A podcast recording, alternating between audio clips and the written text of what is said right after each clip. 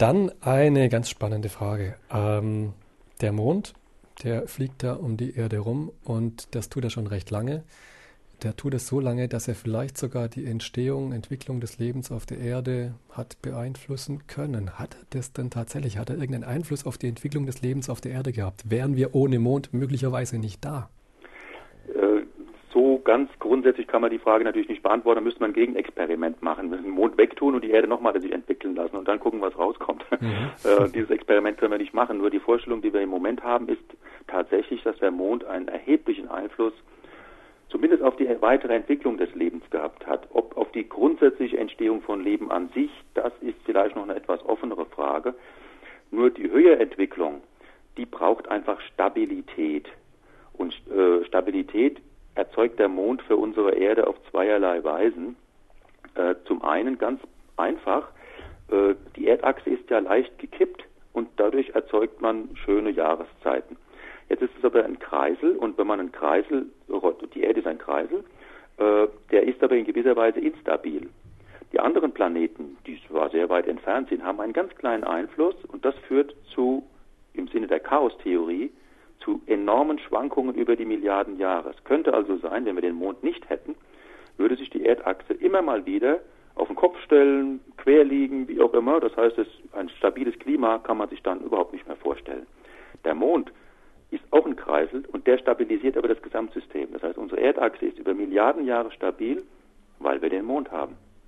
Das ist die eine Sache. Und die andere ist, dass es auf der Erde tatsächlich wiederum über Milliarden Jahre ein stabiles Klima gegeben hat. Da sagt man, da ist ein wichtiger Punkt ganz wesentlich, nämlich dass die Erde, dass die Erdkruste sich verschieben kann dass also Amerika eine Kruste ist, Europa ist eine Kruste, Asien ist eine Kruste und diese Platten, diese einzelnen Platten können sich gegeneinander verschieben und das wirkt mit etwas, etwas komplizierteren äh, chemischen Prozessen wie so ein großes, großer Thermostat. Damit kann man also, weil Erdkruste äh, versinkt im Meer, an bestimmten Zonen kommen durch Vulkane wieder neue Gase aus dem Boden raus.